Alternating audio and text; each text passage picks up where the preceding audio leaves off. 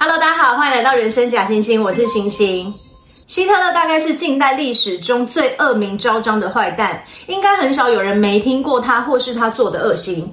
在二战期间，直接或间接因为他而丧生的，据记载至少超过了一千五百万人，其中呢，犹太人就占了六百万，是当时犹太人人口的三分之二，几乎快要将犹太人灭族。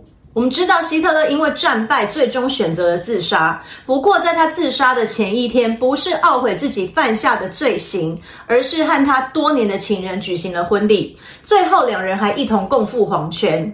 今天呢，就让我们一起来聊聊这位比希特勒小的二十三岁，他的四十小时妻子伊娃布朗。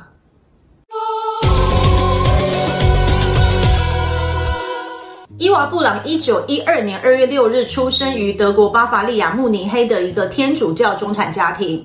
他的父亲弗里德里希·布朗是一所天主教学校的老师，母亲弗兰西斯卡·布朗在婚前是一位裁缝。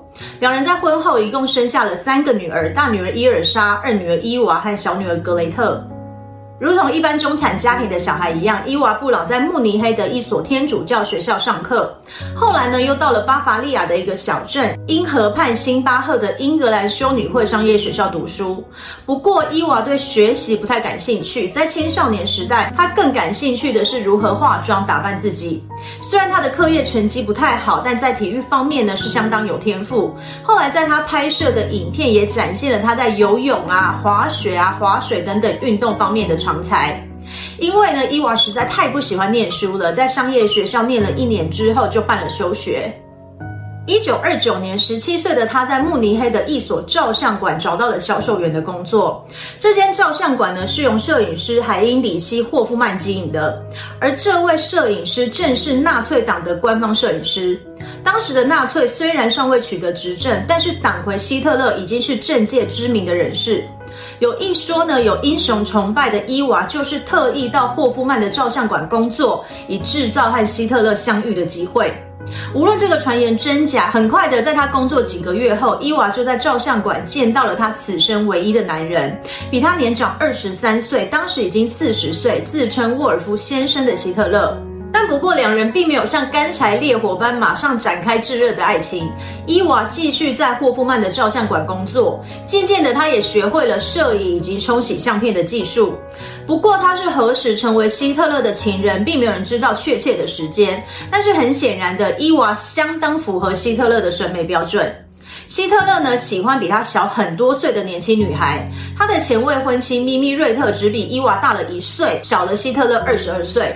而传言中，希特勒和他同父异母姐姐的女儿，也就是他半血缘外甥女杰莉·罗鲍尔，也有一段恋情。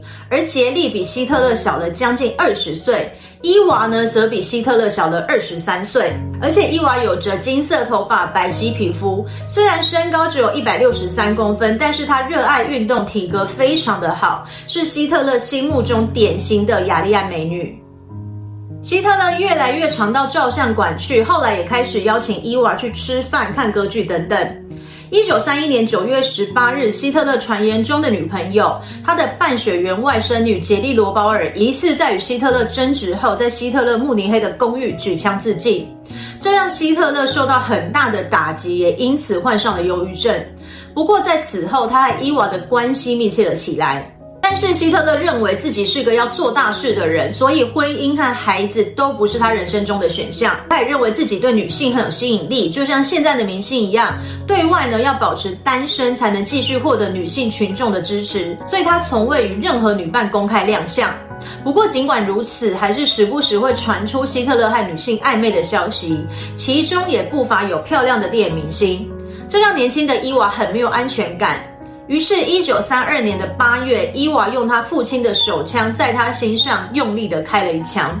但根据后来学者的研究，伊娃并不是真的想死，他事先已经联络好了医生，而且也没有朝着心脏射击。他也许是因为见到杰莉·罗鲍尔的自杀对希特勒造成的影响，于是呢，他也想借着这样的方式引起希特勒的重视，而这招显然奏效。得知伊娃为了自己自杀，自恋的希特勒觉得这不仅展现了他个人的魅力，更表示呢，伊娃对他的忠诚已经到了可以献出生命的地步。从此，两人算是确立了关系。当希特勒到慕尼黑时，伊娃就会到他的公寓过夜。一九三三年一月三十日，威玛共和国总统辛登堡任命希特勒为德国总理。一个星期后，伊娃二十一岁生日，收到总理送来的一套略为廉价的碧玺首饰。这套首饰呢，伊娃一直到去世前都非常慎重的保管着。尽管伊娃的姐姐妹妹都帮着她隐瞒父母，但是，一九三四年，伊娃的父母亲还是发现了女儿成为总理的情人。他们家人和犹太人的关系很不错，姐姐伊尔莎还曾经和犹太医生交往过，所以他的父母亲一向对纳粹没有好感。当他父亲弗里德里希得知此事后，感到非常的羞耻，甚至还郑重地写了信给元首，希望他可以远离自己的女儿。不过这封信却被伊娃给拦截了。后来，随着伊娃在希特勒心中的地位越来越稳固，伊娃一家人也被纳粹奉为贵宾。他们开始选择无视希特勒的恶行，享受特殊身份带来的好处。为了方便希特勒的随传随到，伊娃继续在霍夫曼的照相馆工作。他出入希特勒公寓的次数也越来越频繁。但是，每当呢纳粹的干部或是希特勒的亲信前往公寓讨论公事时，他就必须要躲在小房间，直到大家都离开。但是伊娃并不介意，只要能待在希特勒身边，他什么都好。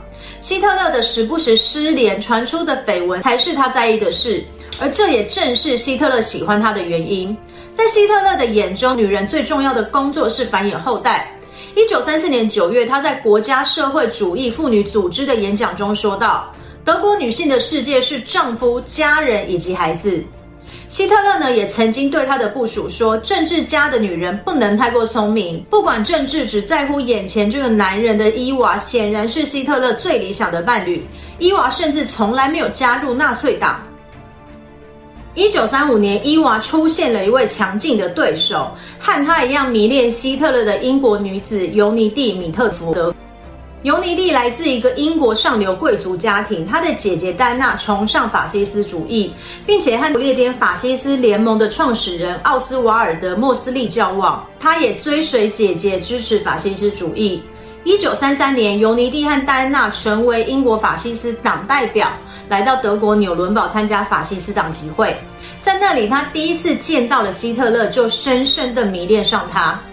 一九三四年，尤尼蒂再度来到德国，他找了一个在慕尼黑纳粹党部附近的语言学校学习德文，希望可以获得和元首见面的机会。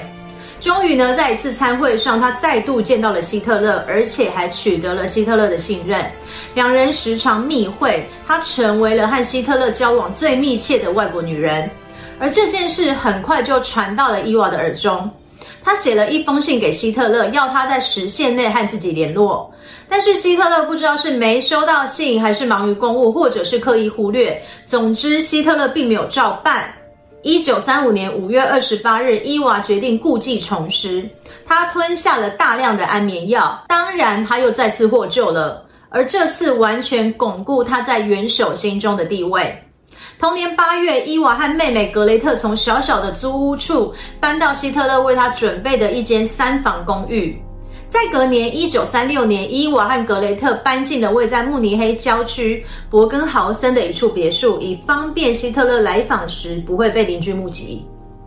一九三五年，希特勒在阿尔卑斯山脉上萨尔兹堡山的行宫贝格霍夫扩建完成。每当希特勒到贝格霍夫暂居时，伊娃也总会提前抵达，与他的情郎会合。同时间，二十三岁的伊娃被任命为希特勒的私人秘书兼专属摄影师，以方便公开与元首同行。在霍夫曼照相馆工作多年，伊娃对摄影也产生了很大的兴趣。他随身呢带着摄影机，在各种场合记录希特勒的一举一动。这些影片展示了希特勒平易近人的一面，除了能向德国民众宣传领袖的正面形象，伊娃也希望这些影片有一天能成为他伟大元首传记的素材。一九三八年，希特勒正式将伊娃列为他遗嘱里的第一继承人。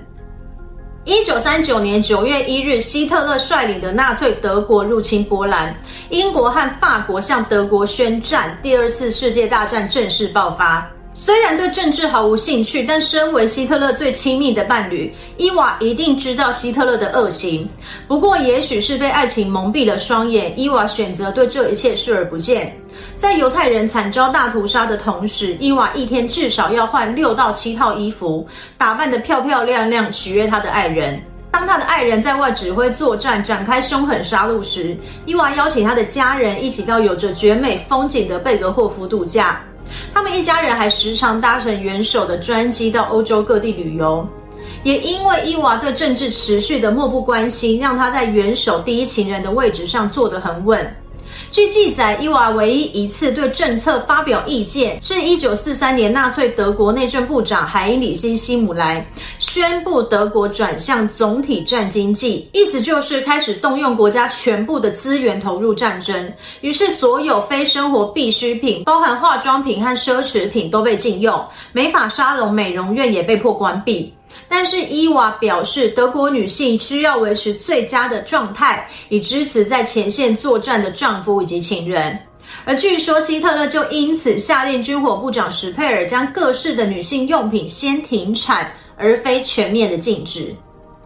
不过，除了希特勒的亲信知道两人的关系外，为了保持国家领袖的威严，对外伊娃仍是希特勒的秘书，即便在公开场合一同亮相，也是维持着长官和部属的距离。两人的关系一直到战后才被大众得知。虽然呢，希特勒无法达成伊娃的结婚心愿，但是他送了两只苏格兰小猎犬陪伴伊娃。狗因为很忠诚，所以在希特勒心中有着非常高的位置。一九四一年，希特勒的秘书马丁·鲍曼送了一只德国牧羊犬布隆迪给他。希特勒非常喜欢布隆迪。布隆迪除了可以让他对外营造喜爱动物的正面形象，和狼相似的德国牧羊犬外表也被认为是日耳曼犬的起源。据说希特勒曾经说过：“这世界上我只相信布隆迪和伊娃布朗。”不过呢，根据他的部属透露，伊娃很讨厌和他争宠的布隆迪，时常在餐桌下偷踢他。一九四四年六月，英美联军在法国诺曼底登陆成功，同盟国开始对德军展开大规模的反攻。一九四四年底，苏联红军将德军击退回中欧，这时希特勒意识到纳粹德国大势已去。一九四五年春天，盟军部队突破了意大利防线，并且将战线推往德国的西侧。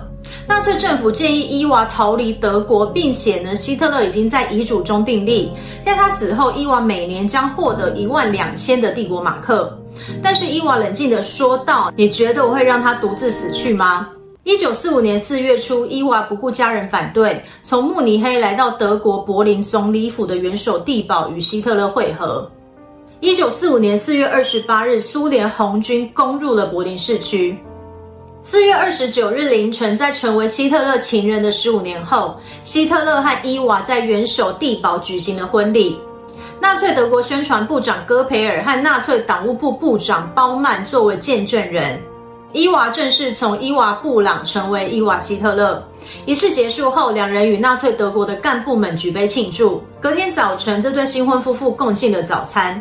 但当天下午，希特勒就接获了他的盟友意大利总理墨索里尼和情人克拉拉贝塔西被意大利共产党游击队处死的消息，而且尸体还被公开展示于米兰的洛雷托广场。于是，希特勒命他的私人医师维纳尔哈泽为他的爱犬布隆迪氰化钾胶囊。除了呢要测试预备已久的氰化钾胶囊是否还有毒性，也避免他的爱犬落入敌人的手中。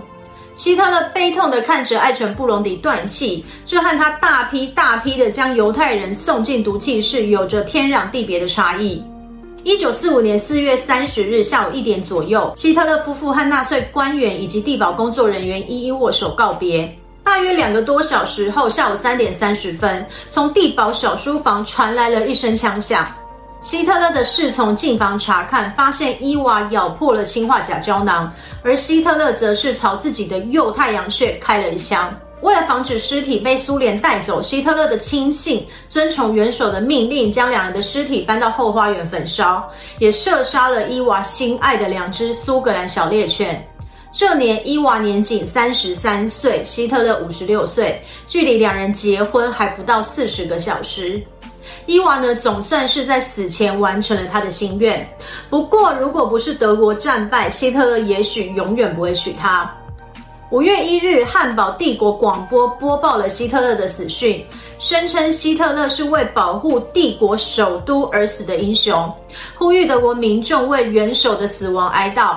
但伊娃希特勒如同生前一样，继续被隐藏起来，没有人提到他的死亡。希特勒四十小时妻子伊娃布朗伊娃希特勒的故事就到这里结束了。希望大家还喜欢今天的内容，我们下次再见喽，拜拜。